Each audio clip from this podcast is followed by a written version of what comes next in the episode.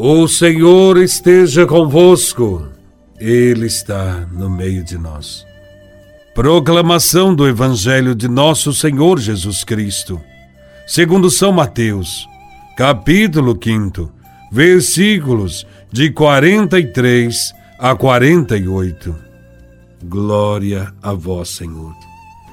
Naquele tempo, disse Jesus aos seus discípulos: Vós ouvistes o que foi dito: Amarás o teu próximo e odiarás o teu inimigo. Eu, porém, vos digo: Amai os vossos inimigos e rezai por aqueles que vos perseguem. Assim vos tornareis filhos do vosso Pai que está nos céus, porque ele faz nascer o sol sobre maus e bons e faz cair a chuva sobre justos e injustos. Porque se amais somente aqueles que vos amam, que recompensa tereis? Os cobradores de impostos não fazem a mesma coisa?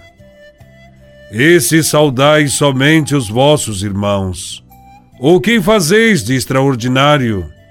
Os pagãos não fazem a mesma coisa? Portanto, sede perfeitos como vosso Pai Celeste é perfeito. Palavra da salvação. Glória a vós, Senhor. Amar e rezar pelos nossos inimigos e perseguidores é o conselho de Jesus.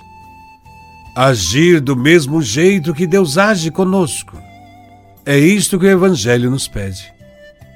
Por isso, não podemos nos limitar a amar somente aqueles que nos amam. Não haveria nenhum mérito nisso. Jesus nos ordena que vivamos o amor.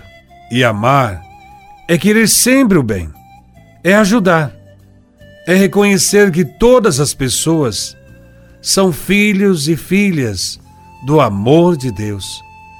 À primeira vista, nós não encontramos nenhuma coerência nem mesmo sentido para a ação de rezar pelos inimigos.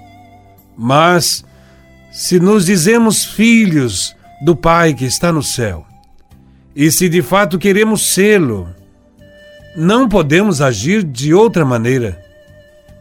Aqui na terra, quando os nossos pais são pessoas de bem, nós alimentamos o propósito de imitá-los. Mais ainda, nós precisamos também imitar o Pai do céu, que é perfeito, que nos ama do jeito que somos, que não nos intimida, mas que nos perdoa e nos acolhe, mesmo quando somos filhos e filhas ingratos. A perfeição, a grandeza e o poder do Pai estão no amor, e o seu amor foi derramado dos nossos corações pelo Espírito Santo. Portanto, podemos amar os nossos inimigos. Deus nos capacita para isso.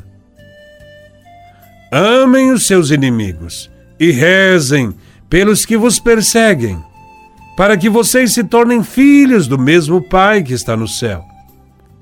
Estas são palavras de Jesus Cristo. E nestas palavras está a perfeição do amor. Jesus nos exorta longamente para que respondamos ao ódio com amor. Isto para que o ódio, a violência e a guerra não cresça neste mundo. Este texto nos ajuda a compreender que o Evangelho vê no amor aos adversários a característica específica dos discípulos de Cristo, que amam além das aparências. Existem duas maneiras de viver. A primeira é a dos que se comportam sem a referência a Deus e a Sua palavra. Estes agem em relação aos outros em função da maneira como eles são tratados. Se lhe fazem o bem, também lhe tratará bem. Se lhe fazem o mal, também lhe fará o mal. Mas a segunda forma de viver não põe em primeiro lugar o agir dos homens, mas o agir do próprio Deus. Deus não age de acordo com a maneira como tratam. Pelo contrário, Deus é bom até para os ingratos e maus, e faz chover sobre justos e injustos. Jesus chama assim a atenção para a característica essencial de nosso Deus. Ele é Pai e Ele é fonte transbordante de bondade. Deus não se deixa condicionar pela maldade de quem está à sua frente. Mesmo esquecido, mesmo injuriado, Deus continua sendo bom e fiel. Ele só pode nos amar. É um Pai bondoso. Diferente de muitos homens, Deus está sempre pronto a perdoar. Sede misericordiosos como o Pai é misericordioso, nos ensina a Sagrada Escritura. Através da vinda do seu Filho Jesus, nos tornamos capazes de responder ao mal com bem, ao ódio com amor.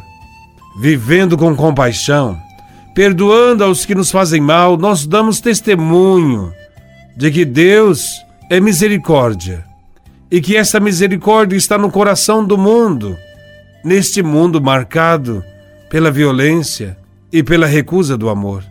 É impossível para o ser humano, pelas próprias forças, amar o inimigo.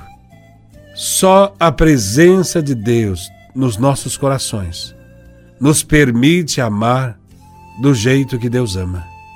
Sejamos fraternos e promovamos neste mundo a revolução do amor contra todo ódio. Louvado seja nosso Senhor Jesus Cristo, para sempre seja louvado.